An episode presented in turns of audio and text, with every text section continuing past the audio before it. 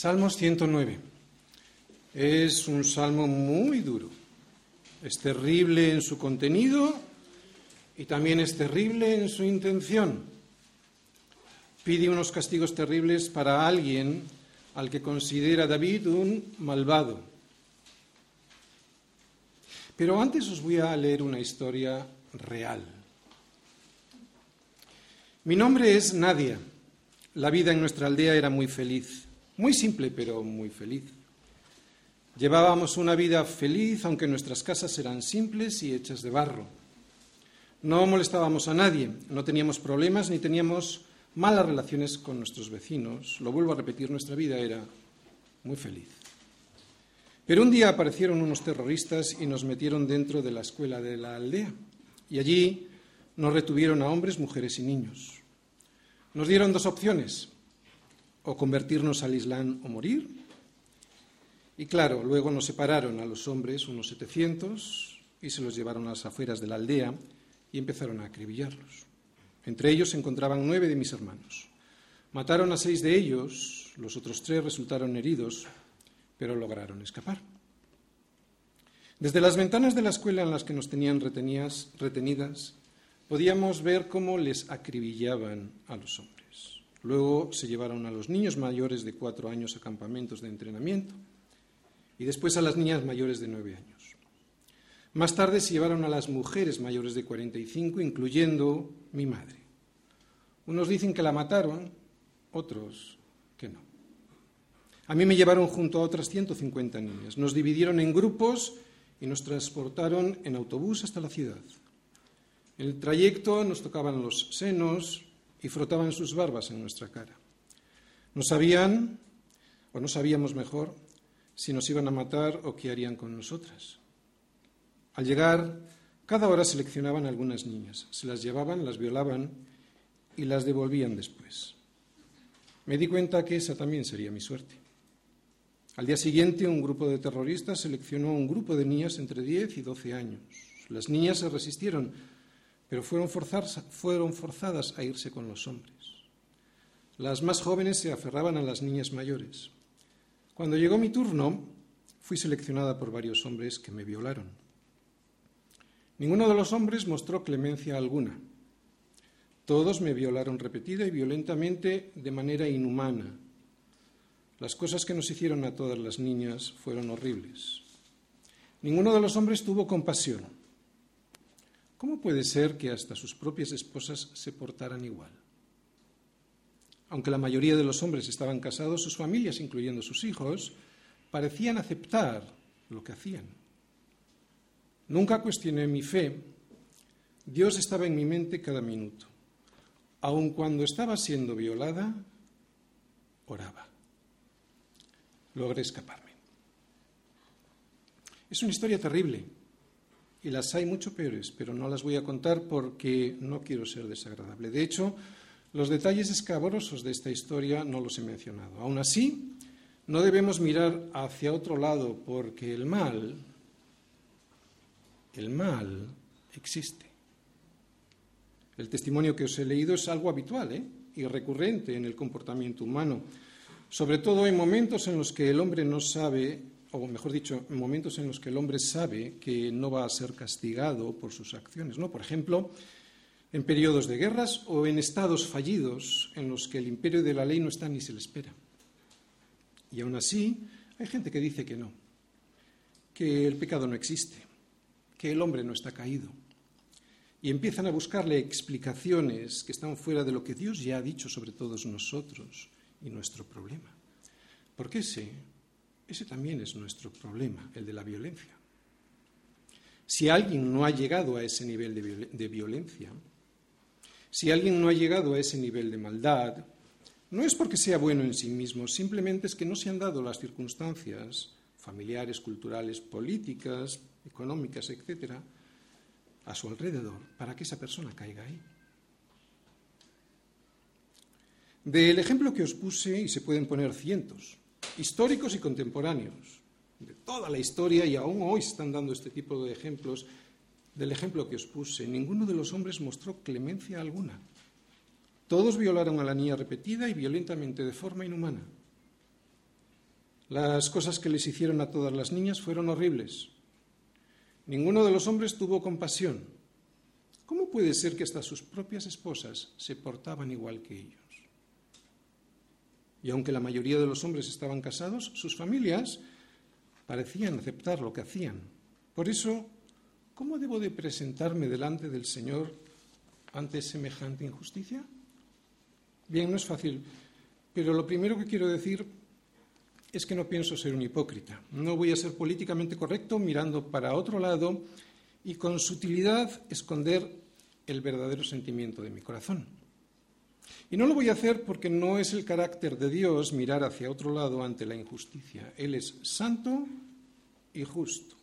Y todos nosotros sabemos que, aunque guarda misericordia a millares y que perdona la iniquidad, la rebelión y el pecado, aquellos que piden ser perdonados, claro, también sabemos que de ningún modo tendrá por inocente al malvado.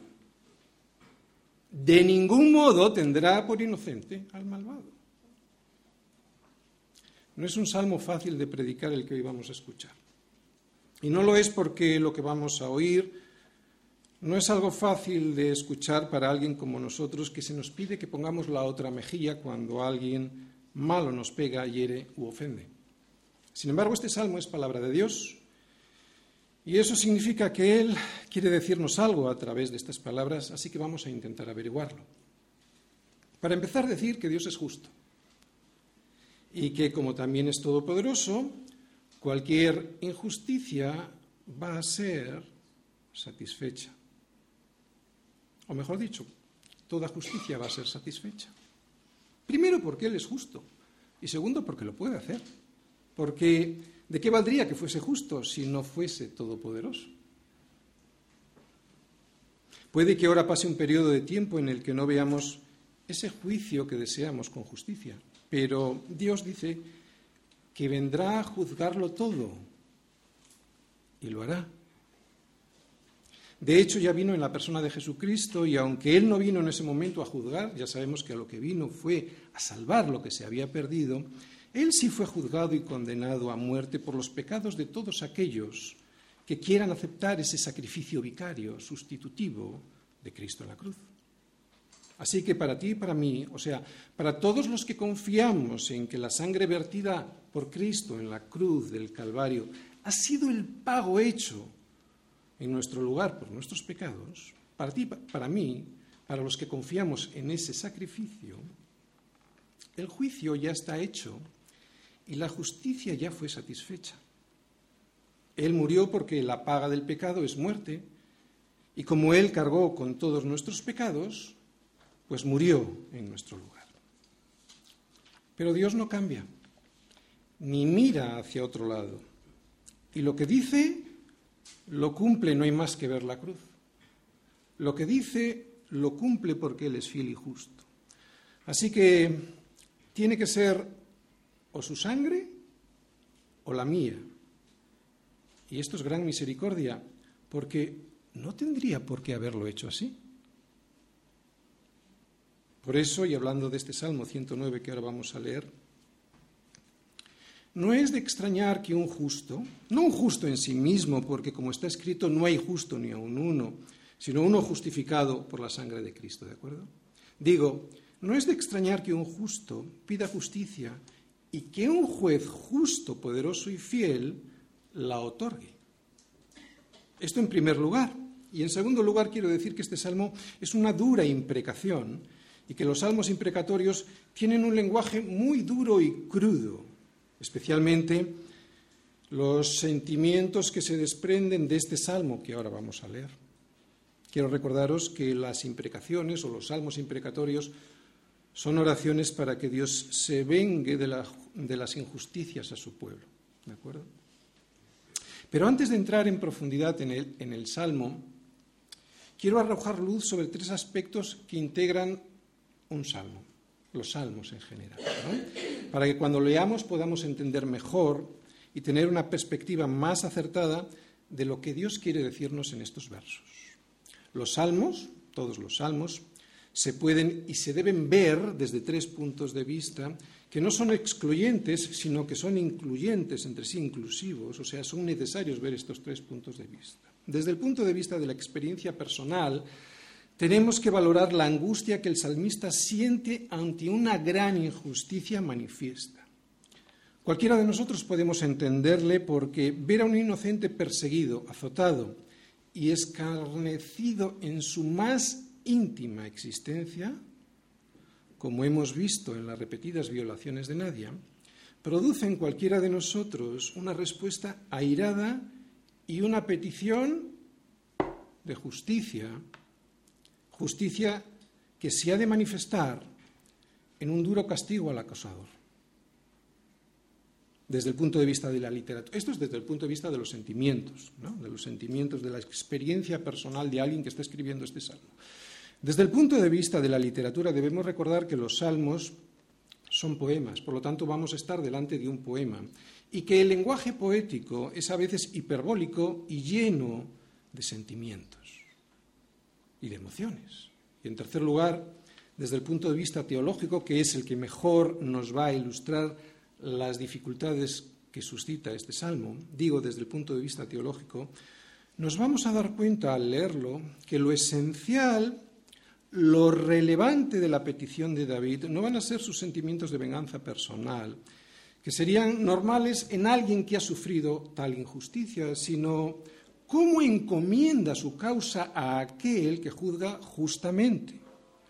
De hecho, David en ningún momento dice o pide tomarse la justicia por su mano, sino que espera en Dios que Él resuelva la situación.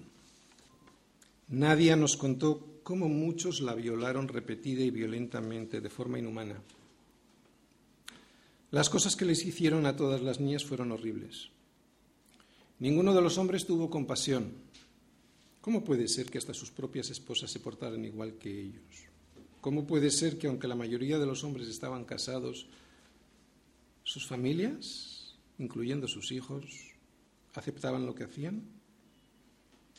Nadie nos dice que nunca cuestionó su fe, que Dios estaba en su mente cada minuto y que aun cuando estaba siendo violada, oraba.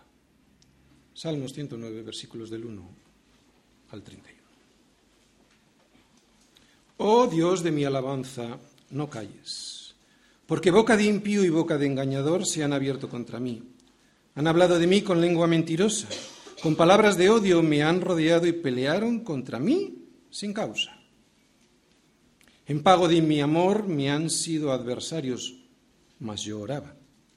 Me devuelven mal por bien y odio por amor. Pon sobre él al impío y Satanás esté a su diestra. Cuando fuere juzgado, salga culpable y su oración sea para pecado. Sean sus días pocos, tome otro su oficio.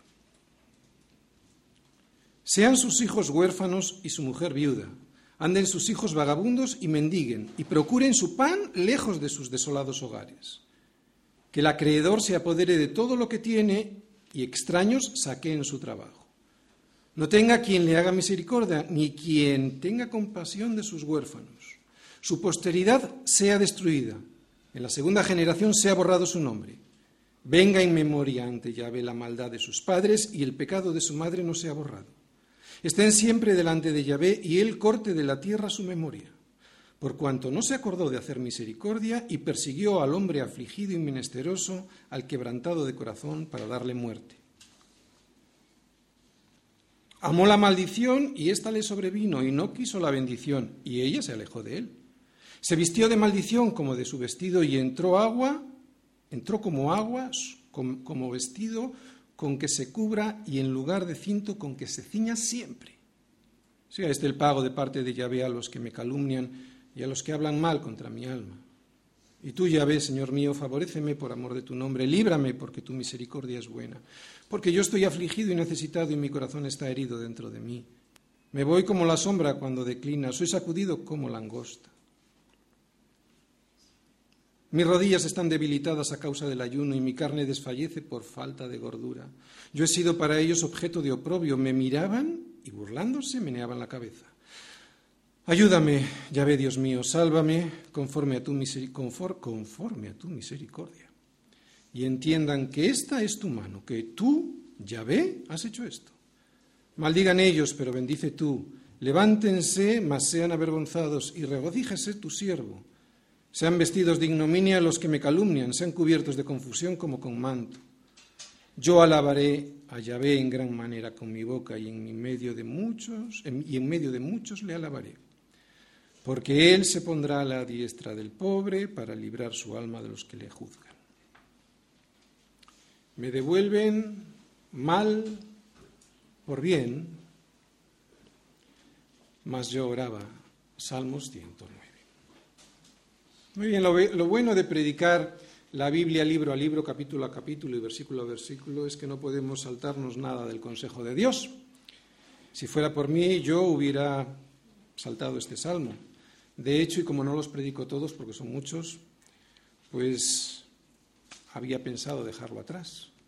Ya llevamos más de dos años en los salmos y probablemente llegaremos a tres años predicando los salmos y aún así nos quedará, yo creo que una cuarta parte de los salmos sin predicar. Pero al verlo tan difícil pensé, después de pensar, haberlo saltado, luego pensé, algo tiene que tener Dios con esto tan complicado de predicar, sobre todo de predicar hoy que todo debe de ser tan políticamente correcto. A todo el mundo le gusta predicar del amor de Dios, pero como Pablo les dijo a los ancianos de Éfeso, que los mandó traer a Mileto, ¿recordáis? En Hechos 20, Pablo no podía pasar, tenía que ir rápidamente a Jerusalén, no podía pasar por Éfeso y les mandó a los ancianos de Éfeso venir hasta Mileto. Y les dijo, no rehuyo anunciaros todo el consejo de Dios. Esto es pues lo que yo voy a intentar hacer hoy. Intentar anunciaros todo el consejo de Dios. Y esto es parte del consejo de Dios. Después de estudiar un salmo como el de hoy, he descubierto que no es un texto que nos debiera provocar muchos problemas, más allá de los exegéticos. De hecho, hay más palabras de juicio en boca de Jesús que en todo el Antiguo Testamento junto. Lo que nos pasa es que idealizamos a Jesús como si Él fuera todo amor. Y aunque es así, porque Dios es amor, el amor sin justicia no es amor. Así que el problema no lo tiene la Biblia cuando habla de juicio y de justicia, el problema lo tengo yo cuando pienso que Dios por su amor mirará para otro lado ante la injusticia y ante el pecado. No sabemos qué situación de las muchas que había pasado David de persecución y de deseo de muerte de su vida es a la que este salmo hace referencia a lo mismo. Da igual. Suena muy fuerte oír el deseo de orfandad de unos hijos y de viudedad de una mujer, aunque estos deseos sean a los hijos y a la mujer de quien te está persiguiendo para procurar matarte. Pero lo primero que hay que decir es que David no ha respondido a esta persona ni a sus seguidores, causándoles ningún daño, ni grave ni no grave, ni de palabra ni de obra. Estos versos son una oración y aunque son palabras expresadas con vigor y con mucha fuerza, está bien llevar todo delante del Señor en oración. De hecho, es lo que nos recomienda Pablo, ¿no? No os venguéis vosotros mismos, amados míos, sino dejad lugar a la ira de Dios, porque escrito está, mía es la venganza, yo pagaré, dice el Señor. Este es, pues, el Salmo 109, es un deseo que estaría en consonancia con la justicia de Dios. ¿Sí? ¿O qué es desear en oración la segunda venida de Cristo? ¿Qué es o qué crees que es cuando pides, cuando deseas la segunda venida de Cristo, sino que la derrota del mal y el aplastamiento de los malos se lleve a cabo? No se puede desear la victoria de Dios sin la derrota de los malos. No se puede desear la segunda venida de Cristo sin saber que Él volverá para dar retribución a los que no conocieron a Dios ni obedecen al Evangelio de nuestro Señor Jesucristo, los cuales sufrirán pena de eterna perdición, excluidos de la presencia del Señor y de la gloria de su poder. Son palabras del Nuevo Testamento, son palabras de Pablo, son palabras de segunda de Tesalonicenses. pero estamos acostumbrados. Debemos orar por nuestros enemigos y eso es pedir por ellos para que algún día lleguen a ser justificados por la sangre de Cristo a través del reconocimiento de sus pecados. Pero también debemos de pedir por justicia, por justicia para nadie. Justicia y justificación, la justificación viene después del perdón. Justicia y justificación no son conceptos contradictorios.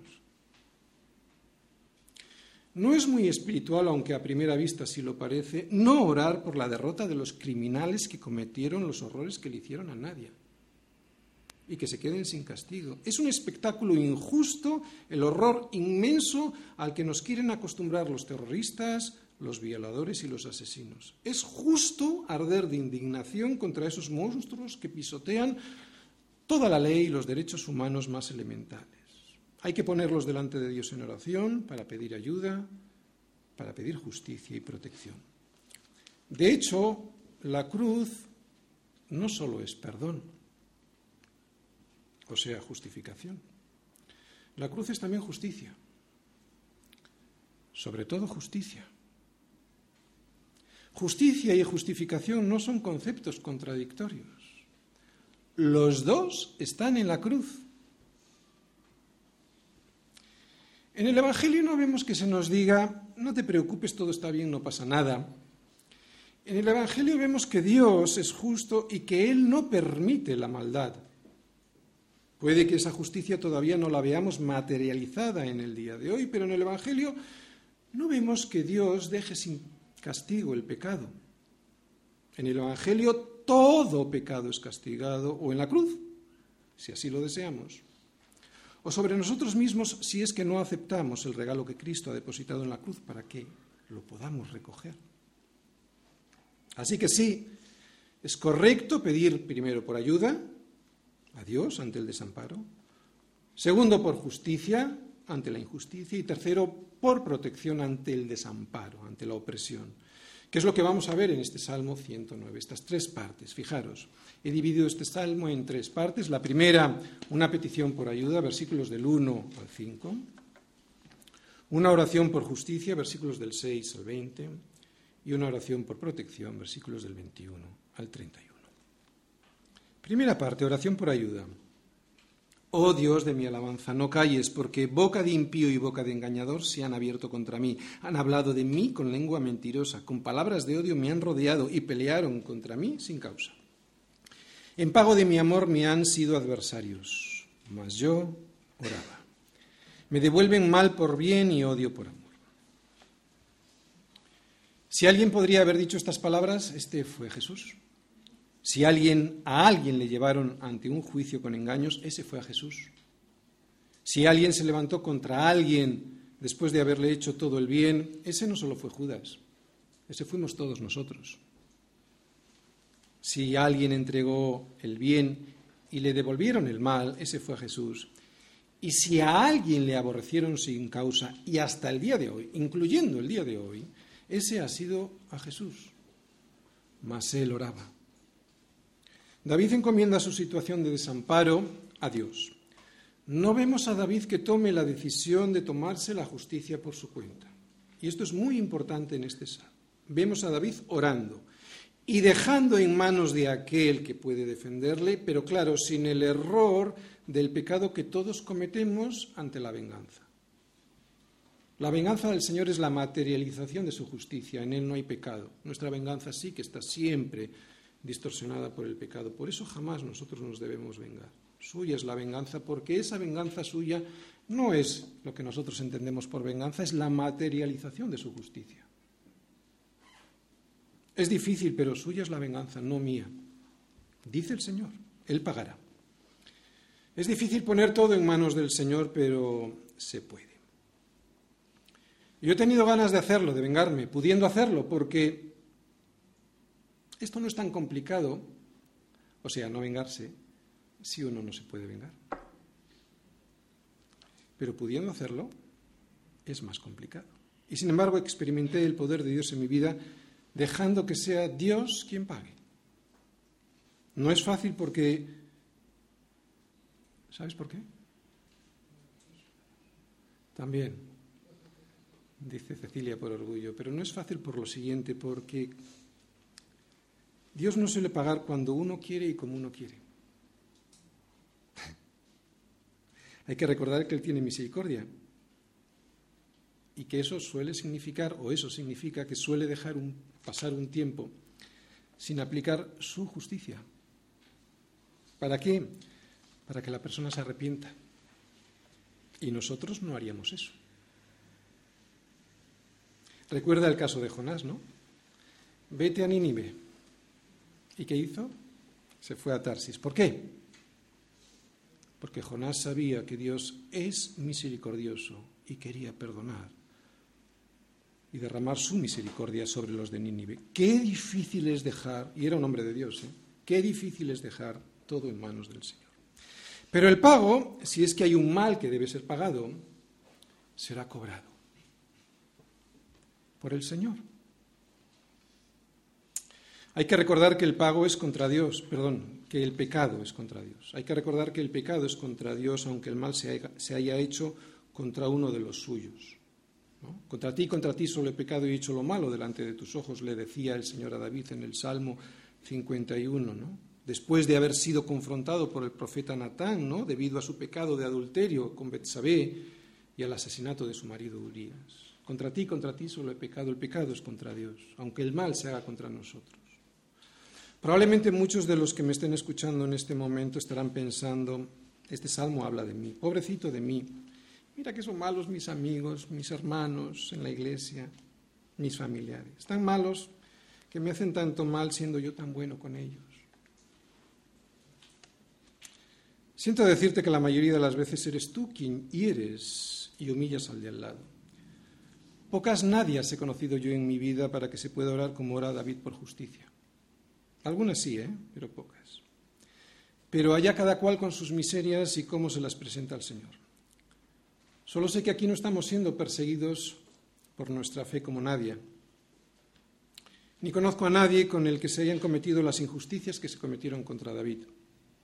Así que tal vez sería más interesante y productivo para todos nosotros darle la vuelta a este salmo, porque muchos de los que se quejan en esta vida, mira lo que me han hecho, mira lo que me han dicho, seguro que han dicho o hecho más daño a los demás del que ellos han recibido. Y seguro que después de lo que acabo de decir, más de uno ya habrá perdido todo interés, habrá perdido todo interés en la predicación de este salmo. Y es que somos expertos en sentirnos víctimas en vez de culpables. Pero desengáñate, no eres inocente, eres culpable. Eres culpable de lo que a Cristo se le hizo en la cruz Así que no veo yo en estos versículos una excusa para quejarme por cualquier cosa, sino más bien un ejemplo de cómo debemos comportarnos cuando alguien me persigue o me insulta por buscar su bien, por decirle la verdad, que es a lo que vino Cristo, a buscar nuestro bien diciéndonos la verdad. Recibo a mucha gente en mi despacho. Me admiro de las personas que andando y, estando rodeados de injurias de los demás, ni las contestan ni se vengan, solo oran. Es a esos a los que verdaderamente les creo en sus quejas. Pero bueno, allá cada cual en la forma en la que le presenta sus problemas al Señor. Yo, yo, más bien me veo en el lado contrario, en el lado en el que siempre estuve atacando al Señor, cuando Él lo único que hizo por mí fue decirme la verdad, orando por mí. Qué difícil es entregarlo todo al Señor orando. Creo que este es el ejemplo de comportamiento ante las adversidades cuando yo creo que alguien se está portando mal conmigo. Pero esto es muy difícil porque no solemos orar cuando podemos actuar. Orar suele ser el recurso que usamos cuando no podemos hacer nada por nosotros mismos. O sea que orar no es nuestro primer recurso, suele ser el último y a veces ni eso. Esta primera parte del Salmo es una oración pidiendo ayuda. Si crees que necesitas ayuda, lo primero que debes de hacer es, versículo 1, alabar a Dios y pedirle que no calle ante esta situación, versículo 1, y orar pidiendo ayuda. Pidiendo ayuda es lo que vemos en esta primera parte del Salmo y luego justicia, que es lo que veremos ahora cuando entremos en la segunda parte. Lo que ahora vamos a ver es de lo más duro que aparentemente se puede leer en una oración de la Biblia. Y digo aparentemente porque en el Nuevo Testamento el juicio que traerá justicia lo vemos por todos los lados. El que cree en el Hijo tiene vida eterna, pero el que rehúsa creer en el Hijo no verá la vida, sino que la ira de Dios está sobre él. Estamos acostumbrados a oírlo y por eso no nos suena muy fuerte, pero la ira de Dios es fuego consumidor. Lo que vamos a leer ahora en la segunda parte es tan duro que muchos comentaristas creen que el cambio del plural que hemos estado viendo en esta primera parte, si os fijáis, las conjugaciones están hechas en plural. Han hablado, me han rodeado, han peleado contra mí sin causa, etc. El cambio del plural al singular que ahora vamos a ver es porque lo que vamos a leer ahora no es una oración de David, sino que lo decía de él el cabecilla de los malos ante el tribunal al que había sido llevado David. Pero yo creo que es lo que David le pide a Dios para este cabecilla y ahora os voy a decir por qué. Así que cuando leamos, yo estoy absolutamente convencido de que es lo que dice David. Versículos del 6 al 20. Pon sobre él al impío y Satanás esté a su diestra. Cuando fuere juzgado, salga culpable y su oración sea para pecado. Sean sus días pocos, tome otro su oficio. Sean sus hijos huérfanos y su mujer viuda. Anden sus hijos vagabundos y mendiguen y procuren su pan lejos de sus desolados hogares. Que el acreedor se apodere de todo lo que tiene y extraños saquen su trabajo. No tenga quien le haga misericordia, ni haya quien tenga compasión de sus huérfanos su posteridad sea destruida. En la segunda generación sea borrado su nombre. Venga en memoria ante Yahvé la maldad de sus padres y el pecado de su madre no sea borrado. Estén siempre delante de Yahvé y él corte de la tierra su memoria, por cuanto no se acordó de hacer misericordia y persiguió al hombre afligido y menesteroso, al quebrantado de corazón para darle muerte. Amó la maldición y ésta le sobrevino y no quiso la bendición y ella se alejó de él. Se vistió de maldición como de su vestido y entró como agua en sus entrañas y como aceite en sus huesos. Séale como vestido con que se cubra y en lugar de cinto con que se ciña siempre. Sea este el pago de Yahvé, de parte de Yahvé, a los que me calumnian y a los que hablan mal contra mi alma. Bien, muchos de estos pasajes son oscuros y de muy difícil explicación. No pretendo saberlo todo y por eso no lo voy a explicar todo. Lo que sí sé es que muchas veces en nuestras oraciones decimos, Señor, hágase tu voluntad, cuando en realidad lo que estamos deseando en nuestro corazón es lo que acabamos de leer para nuestros enemigos. Aún así, estas imprecaciones no deben ser oradas por alguien que no es David. ¿De acuerdo? Estoy hablando de esta segunda parte del Salmo. Estoy hablando de esta segunda parte del Salmo. David es un rey y por lo tanto es un juez. Por eso creo que estas palabras están dichas por David y no nos corresponde a nosotros decirlas en oración. ¿De acuerdo? Estas palabras de la segunda parte. De todas formas, ¿quién se lamentaría de que la esposa del que violó a Nadia se hubiese quedado viuda? Porque eso es una de las cosas que nos dicen estos pasajes. O que sus hijos, esos que veían como Nadia era violada y no decían nada, se queden sin padre. ¿Quién se lamentaría? Aún así siguen siendo palabras duras que solo las puede y las debe pronunciar un juez, un juez justo. Por eso creo que estas palabras son de David. Muchos predicadores y algunos comentaristas, sobre todo de la última época, porque esto antes con el lenguaje este moderno pues no había tanto problema, pero ahora sí, ¿no? Dicen que no, que estas palabras son las peticiones del cabecilla de los malos ante el tribunal ante el tribunal al que había sido llevado David y de esa manera ¿qué hacen? Pues evitan poner en boca de David palabras tan fuertes como las que hemos leído. Creo que están equivocados o que están conformados al espíritu buenista de este siglo. Espíritu en el que la justicia muchas veces se entiende como mirar hacia otro lado. O también porque como el Evangelio se nos dice que hay que orar por el enemigo, pues esta oración nos resulta chocante en boca de un hijo de Dios. Pero creo que estas palabras son de David porque, primero, un impío nunca se dirigiría a Dios y vemos que en los versículos 14 y 15 alguien se dirige al Señor pidiendo que sea Él quien tome cartas en el asunto. Por lo tanto, me parece difícil que un impío nombre al Señor y sea diciéndole, Señor, haz esto. Segundo, porque aunque así fuera, o sea, aunque los versículos del 6 al 19 fueran las peticiones del cabecilla ante el tribunal al que David ha sido llevado, en el versículo 20, que lo tenemos ahí, David hace suyas esas mismas peticiones.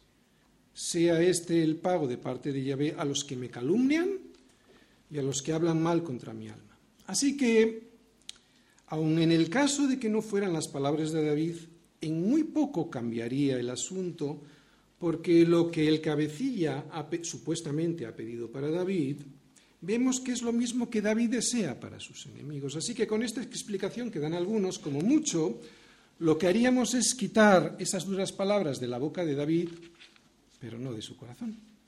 Y tercero, porque el versículo 8 tome otro, su oficio, vemos que en Hechos 1.20 Pedro lo usa como apoyo para justificar la sustitución de Judas como apóstol.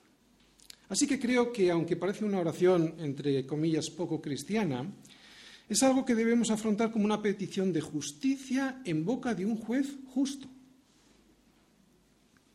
Son palabras duras, yo no lo voy a negar, pero este es el resultado de la justicia de Dios después, ¿recordáis la primera parte? Después de que alguien ha rechazado su misericordia. Recuerda que en la primera parte veíamos a David como un tipo de Cristo, orando porque se despreciaba su bondad y se le perseguía por ello. Así que aquí podemos ver el resultado de esa injusticia, de despreciar esa bondad. O sea, la ira de Dios sobre aquel que no acepta su misericordia a través de la buena obra que Cristo hizo en la cruz. Fijaros en el versículo 6 en vuestras Biblias. Que Satanás esté a su diestra es lo que diferencia al justo del injusto. El justo no es un justo en sí mismo, ¿no? sino el que ha sido justificado por la sangre de Cristo. Digo, el justo tiene a Jesús a la diestra del Padre defendiéndole. Y esto lo vamos a ver en el último versículo de este salmo, ¿de acuerdo? Pero el injusto, o sea, aquel que siendo tan malo como el justo, no ha querido obtener el perdón de Cristo derramado sobre la cruz, por eso es injusto, no porque sea injusto el otro justo en sus propias justicias, sino porque no ha querido recibir la obra que le da la justicia de Cristo en la cruz, lo que tiene a su diestra, si os fijáis en el versículo 6, es a Satanás como acusador. O si queréis como defensor, ¿no? Pero es tan mal defensor que terminará acusándolo. Que Satanás esté a su diestra será el resultado que obtendrá el impío por haber despreciado a Cristo como su defensa. Por eso, el resto de lo que se ve en estos versículos, eso viene en el versículo 6, por eso el resto de lo que se ve en estos versículos, hasta el 19, solo son las consecuencias de esa maravillosa, y lo quiero poner entre comillas, maravillosa defensa de Satanás, que cuando sea juzgado será culpable, versículo 7. ¿Por qué? Versículo 17, porque amó la maldición y no quiso la bendición, que es lo que Cristo le quería dar y que de alguna manera como tipo veíamos en la primera parte del Salmo. Así pues, versículo 20, sea este el pago de parte de Yahvé a los que me calumnian y a los que hablan mal contra mi alma. Esto lo dice David en el versículo 20. Sí, y suena duro, pero oye, ¿no va a ser este el pago que por toda la Biblia vemos que Dios le dará a todo aquel que habla en contra de su Hijo y no acepta su salvación? Vuelvo a repetirlo, suena duro y áspero en el lenguaje del Antiguo Testamento, pero es lo mismo que se nos dice por todo el Nuevo Testamento.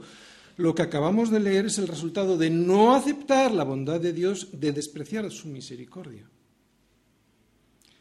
Que no nos incomode su justicia, porque es parte de su bondad. En esta iglesia lo hemos dicho hasta la saciedad, solo es bueno aquel que es justo. Dios no puede ser bueno si, pasa por alto la justicia mirando hacia otro lado. Y la justicia implica, exige que la infracción, el pecado, lo llama la Biblia, llegue a ser castigado. Dios es bueno porque tiene misericordia de nuestra situación. Él se acuerda de que somos polvo.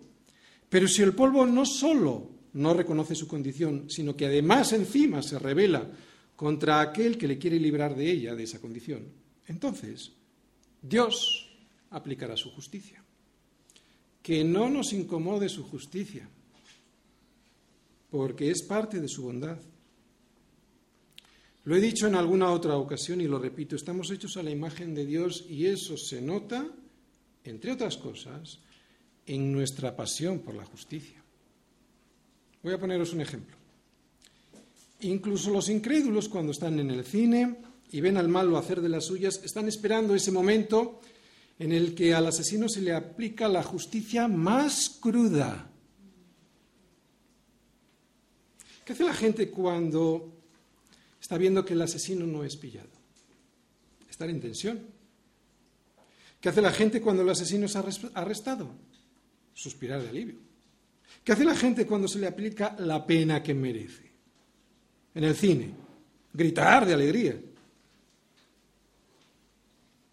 Saldríamos del cine, también los incrédulos, con una sensación muy desagradable si el malo se saliese con la suya y no recibiera la justicia de vida.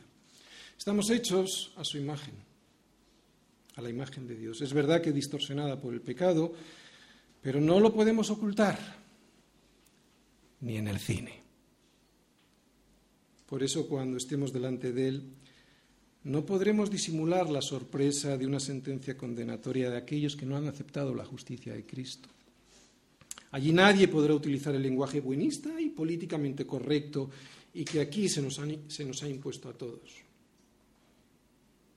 Allí nos daremos cuenta de que aquí se nos avisa una y otra vez, a través de la palabra, que cuando se nos pregunte cuál es la justicia que presentamos, nos daremos cuenta que no nos va a valer con presentar nuestras propias justicias, que necesitamos una justicia como la de Cristo y que esa justicia es imposible conseguir debido a nuestro pecado, o sea que no la podremos presentar jamás. Porque incluso, aunque tengamos alguna buena justicia, alguna buena obra, siempre estará manchada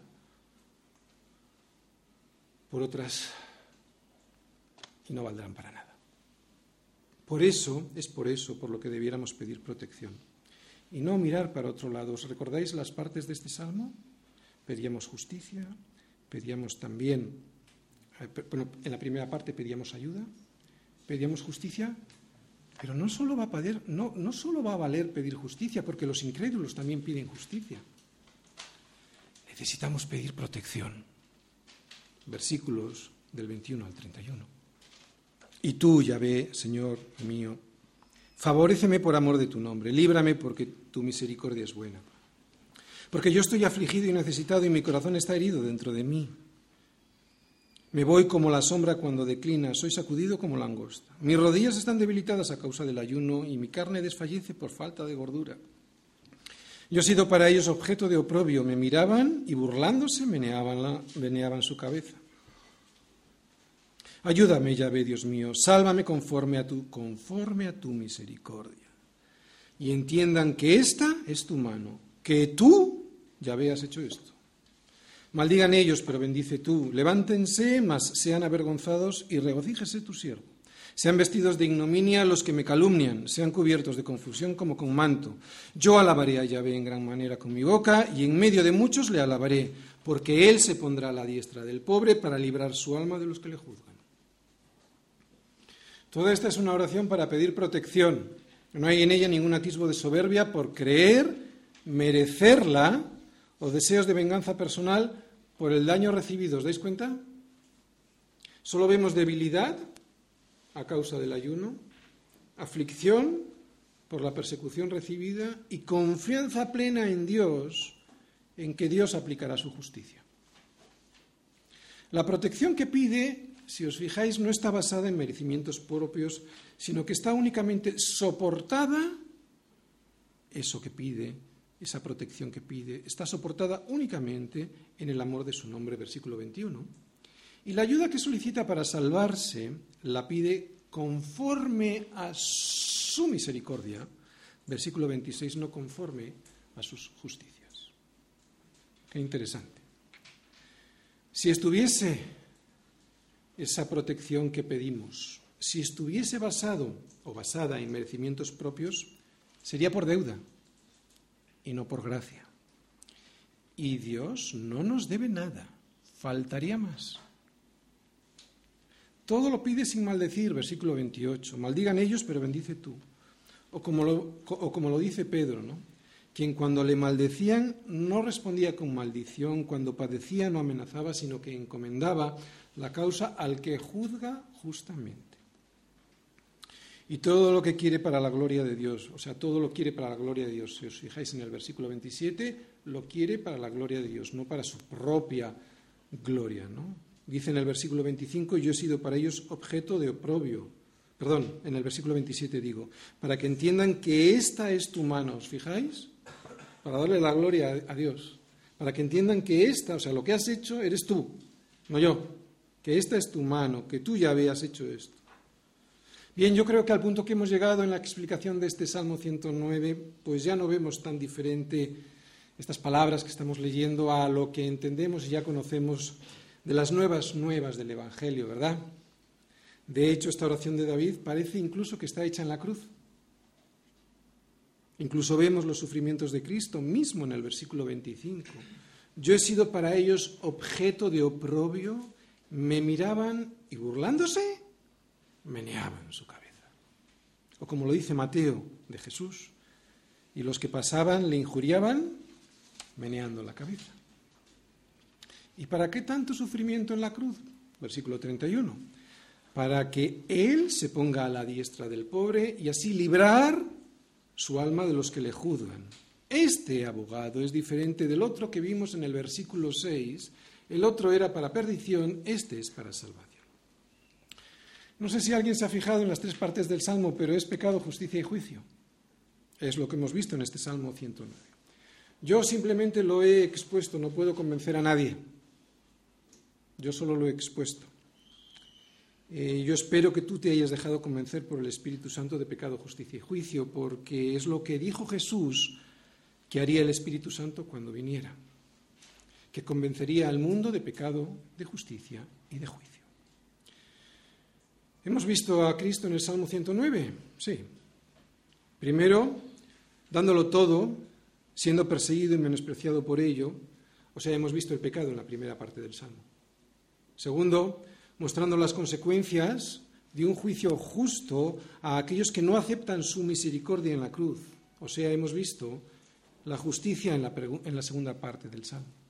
Y tercero, protegiendo a aquellos que sí han pedido esa misericordia que estaba dada y ofrecida en la primera parte, que es dada por amor de su nombre y no en base a las justicias de cada uno. O sea que hemos visto el juicio sobre la cruz en esta tercera parte del Salmo. Hemos visto, pues, pecado, justicia y juicio. Termino. Nadie nos contó cómo todos la violaron repetida y violentamente de forma inhumana las cosas que les hicieron a todas las niñas fueron horribles. Ninguno de los hombres tuvo compasión. ¿Cómo puede ser que hasta sus propias esposas miraran hacia otro lado y se portaran igual que ellos? ¿Cómo puede ser que aunque la mayoría de los hombres estaban casados, ellos y sus familias aceptaban lo que hacían? Nadie nos dice que nunca cuestionó su fe, que Dios estaba en su mente cada minuto y que aun cuando estaba siendo violada, oraba. ¿Por qué no me ha pasado esto a mí? ¿Porque ella se lo merece y yo no? No. Y no sé los porqués. Lo que intuyos son los para qué. Y estate atento. Creo que es para que valoremos más la justicia de Dios, la justicia cruda de Dios, tal y como la hemos visto en este Salmo 109 y probablemente también para que deje de quejarme de la gran cantidad de tonterías de las que suelo quejarme siempre y pueda agradecer cada día las cosas que de Dios recibo. También para que recuerde que no debo poner mi esperanza en este mundo y en la justicia que en este mundo se ventila, que donde debo poner mi verdadera esperanza es en Cristo y mi vista en el cielo nuevo, en la tierra nueva, que Cristo ha prometido a aquellos que confían en su justicia y su misericordia. Y también creo que esta historia, aunque no entiendo el porqué, creo que es para que sienta el amor de Dios hacia mi vida y hacia la vida de los que me rodean, sabiendo que la paz, sabiendo que, la paz que tengo escucha bien, sabiendo que la paz que tienes no es porque venga del mundo o porque me la merezca, sino porque es un regalo del cielo. Porque si la paz que yo tengo viniera del mundo, yo estaría viviendo en un mundo diferente al de Nadia, y eso no es verdad. Y si la paz que yo tengo me la mereciera, ¿por qué Nadia no se la iba a merecer igual? Así que gracias Señor por experimentar tu paz incluso aquí en este mundo caído y experimentarla solo por tu gracia. Pero que nadie me pregunte por qué a mí Dios me ha dado esa paz y a Nadia no, porque no tengo la respuesta. Solo sé que sucesos como el de Nadia o me llevan a la cruz para pedir y recibir justicia, o me alejan de ella, pensando que Dios no existe o que Él es malo. Sin embargo, nadie mejor que Nadia para explicarme y darme una lección sobre qué hacer con la cruz. Y ella oraba y nunca perdió la confianza de que Dios tenía el control y el poder sobre el juicio final. Solus Christus.